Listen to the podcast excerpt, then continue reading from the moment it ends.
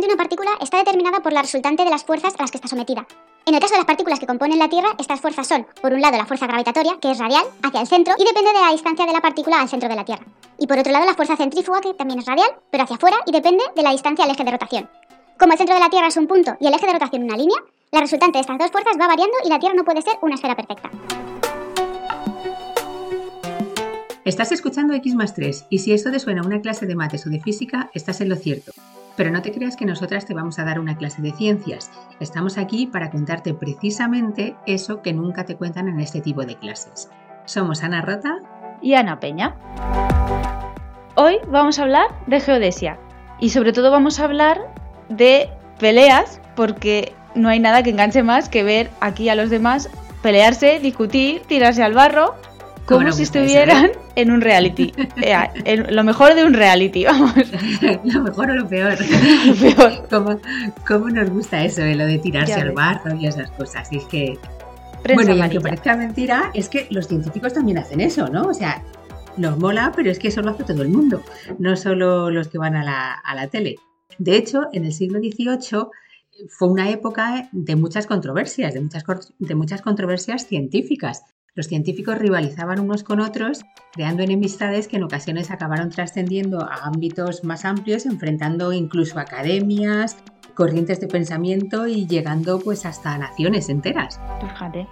Pues este es el caso del debate, así es el caso, del debate por la forma de la Tierra. Como ahora, un poco más o menos. Como ahora, sí es verdad, ¿eh? Ahora también estamos... ¿Quién lo iba a pensar? Eh? Pues, hombre, ¿Y quién lo iba a pensar? Sobre todo, ¿quién lo iba a pensar? o sea, ahora, desde nuestro punto de vista, ¿quién lo iba a pensar en una ciencia tan discreta como la geodesia? O sea, que la geodesia haya sido objeto de semejantes pasiones, eh, parece como que te suena súper raro, ¿a que sí? Pero es que la geodesia, que es la ciencia, para que no lo sepa, que estudia la forma de la Tierra, es una ciencia discreta ahora que ya sabemos cómo es la Tierra y lo único que hace es pues ajustar modelos, pero en la época anterior, en la época post-descubrimientos, todo lo de la relativo a la cartografía, a la geografía y a la forma de la Tierra creaba mucha curiosidad y se invertía mucho dinero en esa investigación. Como ahora. sí, bueno, bueno, no sé. No, yo creo que, fíjate, o sea, en esa época era la época en la que la ciencia eh, se le daba mucha importancia. Entonces yo creo que ahora, o sea, si comparásemos, seguramente que en porcentajes, ¿no? Eh, había mucha más, se le daba mucha más importancia a la, a la ciencia y sí que es verdad, a ver, es que las ciencias evolucionan, pues antes no había biotecnología, había que invertir en geodesia, así que pues nada, y haciendo alusión al título, el geoide no es un insulto. Es un geoide. es un geoide. es algo. Hay, una cosa que se llama geoide. Y es eh, la superficie teórica generada por el nivel medio de los mares en calma, prolongada por debajo de las elevaciones terrestres. Es decir, como si prolongara el nivel de los mares por debajo de las montañas. Entonces, esta superficie teórica, que o sea, esta superficie no existe, se parece más a una patata que a una esfera. Y el debate vino aquí, surgió por si estaba achatada por los polos, como si fuera un limón, o por el ecuador, como si fuera una mandarina. O sea, si era más ancha, eh, más ancha que alta, o si, o si la cosa era más alta que ancha, sí. Más alta que ancha, ¿sabes? Los protagonistas iniciales de esta historia: Newton y Descartes. Los que conocemos de toda la vida. Newton, el de las leyes de la mecánica y el de la gravedad, y Descartes, que más a cuento de esto, es el de las coordenadas cartesianas, las X, o sea, la X y la Y, no las X y la Y. Ah, sí, lo del de los ejes. Los ejes, los ejes, los ejes cartesianos, los, ejes cartesianos. Los barquitos, jugamos a los barquitos con. Esto es verdad, qué buena comparación. Claro. bueno, pues estos que son unos, o sea, dos de los científicos más importantes de la historia, ambos parten de los postulados de Copérnico, que Copérnico también es otro de los eh, científicos importantes de la historia. Eh, los postulados de Copérnico nos dicen que la Tierra gira alrededor del Sol y eh, los dos, Newton y Descartes, se oponen a la visión geocéntrica de la Iglesia Católica. O sea, que más o menos el inicio del principio pues es el mismo. ¿Cuál sería la diferencia? La diferencia es que Newton, apelando a su teoría de la gravitación universal, defiende que los movimientos de traslación y rotación ya conocemos, dependen únicamente de la relación entre los distintos cuerpos que forman el sistema solar. Según sus cálculos, el movimiento de rotación dotaría a la zona ecuatorial de la Tierra de mayor fuerza centrífuga, lo que he explicado antes, provocando esto una forma achatada en los polos. Para Descartes, estos movimientos eh, son la consecuencia de unas fuerzas interiores a los cuerpos celestes, como una especie de remolinos internos, en virtud de los cuales la Tierra estaría achatada por la zona central. Y aquí tenemos el primer desencuentro, la diferencia. Aquí viene. Visiones. La visión cartesiana necesitaba aún una fuerza externa que mantuviera los cuerpos en movimiento, o sea, una especie de, de ser superior, una especie de, de Dios que garantizara el equilibrio del universo.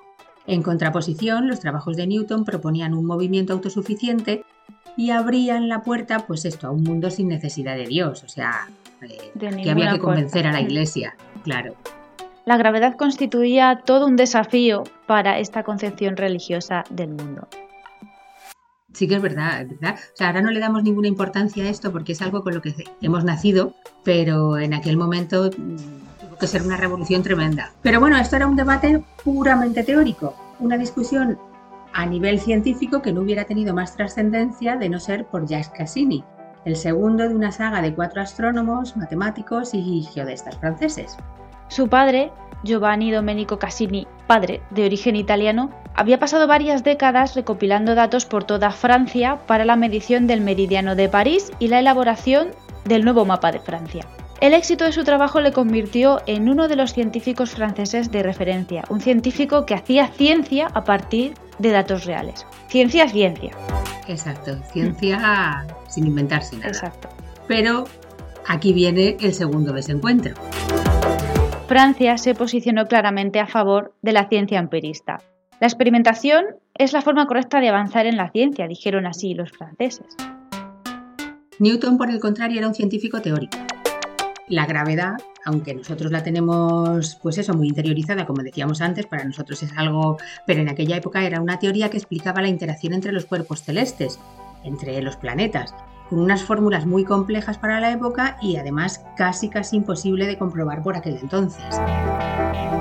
Esto era una cosa como teóricos frente a experimentales, algo como Sheldon frente a Leonard en The Big Bang Theory, si la Un gran enfrentamiento, sí. sí, ¿verdad? Muy equiparable, sí. En sí, además es que esto de... que te corto. Ni te preocupes, esto ya ves. Que esto de teóricos y experimentales es una cosa que, llega hasta nuestros días. Yo creo que hoy día, o sea, lo de Sheldon y, Leonard es totalmente cierto. Eh, y está basado en, hechos actuales, claro. Sí, sí. Que nos escriban los teóricos y los y los y los experimentales, que nos digan a ver si se ha Como ingenieros y científicos en activo también, están un poco enfrentados ahí. Claro, claro. Eso también, eh, si veis Big Bang Theory, eso también es una pelea entre ellos, entre científicos y ingenieros, sí que es verdad. Sí, pero bueno, luego siguen siendo amigos, mandan un mensaje bastante... y son de diferentes religiones, de diferentes creencias, de diferentes áreas científicas y luego al final forman una piña. Sí, sí. Bueno, sigo, ¿no? Sí, sigue, sigue, perdón, perdón. perdón. Nada, ¿eh? Las veces que quieras cortar. Perdón. En 1700, Jacques Cassini publicó De la grandeur et figure de la Terre, un libro que resume todas las... Oye, te ha gustado, ¿eh? Desde, desde primaria, no mi francés. Ese es un libro que resume todas las mediciones realizadas desde 1670, ensalzando las virtudes de su padre y los valores de la ciencia hecha a partir de datos, pero apoyado en los fundamentos teóricos de Descartes. Un poco incongruente, por ser hijo de, por un lado, defiende que la ciencia se hace a partir de datos y por el otro que se apoya en la intervención divina.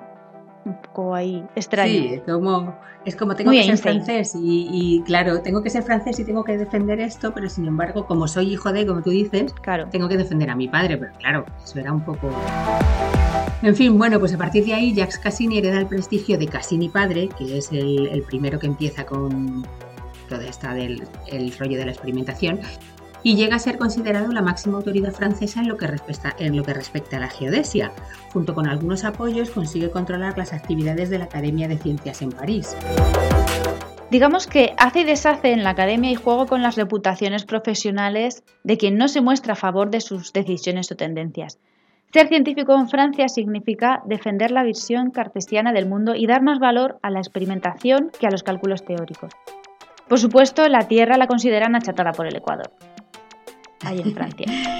Ahí está. Y entonces ya ahora la forma de la Tierra ha pasado de ser un debate puramente geodésico, empezó siendo científico, luego geodésico, bueno, que también es científico, pero quiere decir de ser puramente geodésico, a enfrentar a la cultura francesa en contra de todos los trabajos teóricos que vienen de fuera. O sea, ya ahora ya estamos enfrentando casi casi naciones.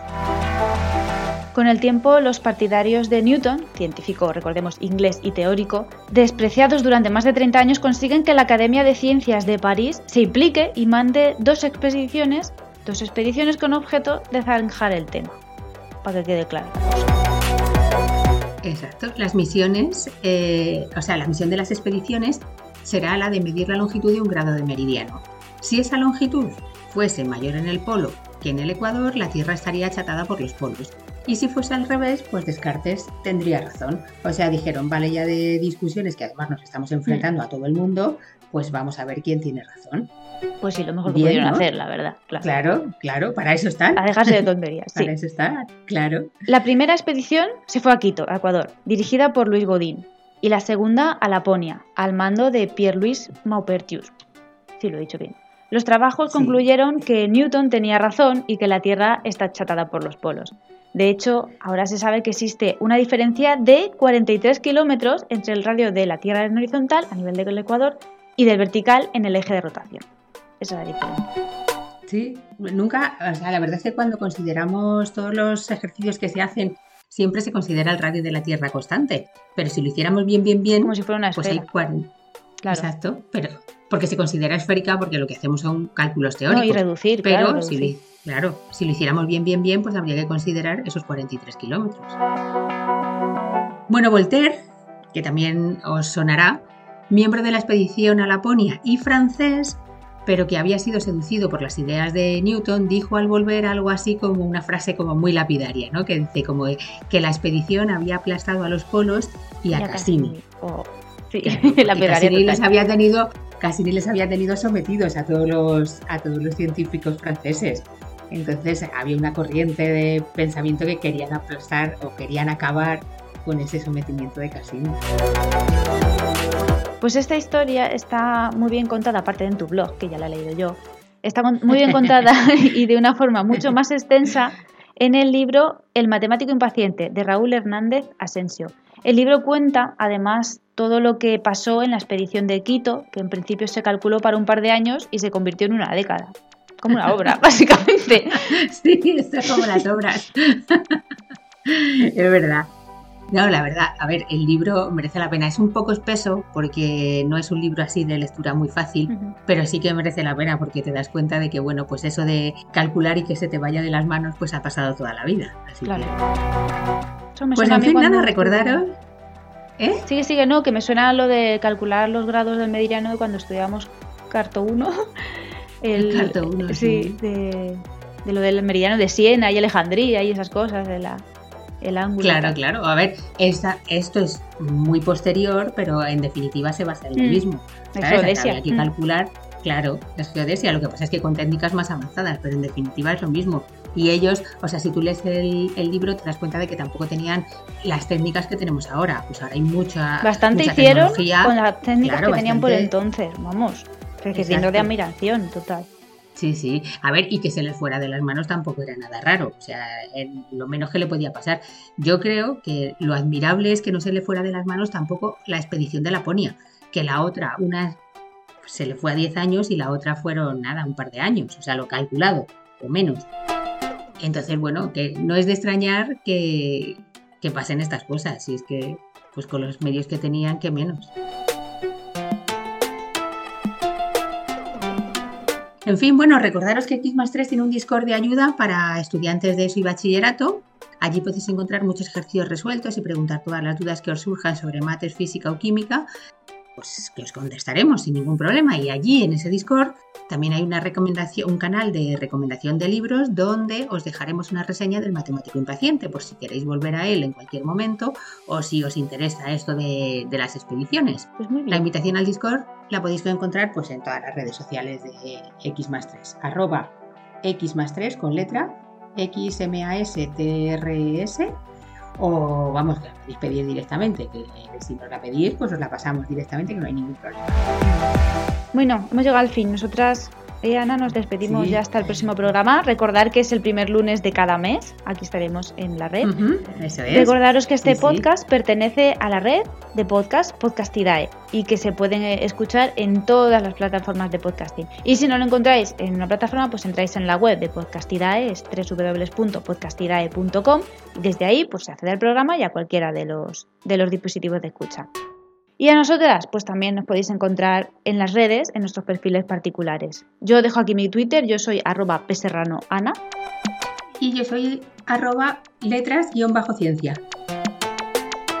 Pues nada, ya nos despedimos hasta el próximo programa. Hasta el próximo programa. Este ha sido muy interesante, va a ser difícil superarlo. Bueno, bueno, habrá que superarse. Habrá que superarse. habrá que superarse, lo intentaremos, ¿no? Lo intentaremos. Bueno, pues un abrazo para todos y hasta, el siguiente, ¿vale? Venga, un abrazo. Adiós.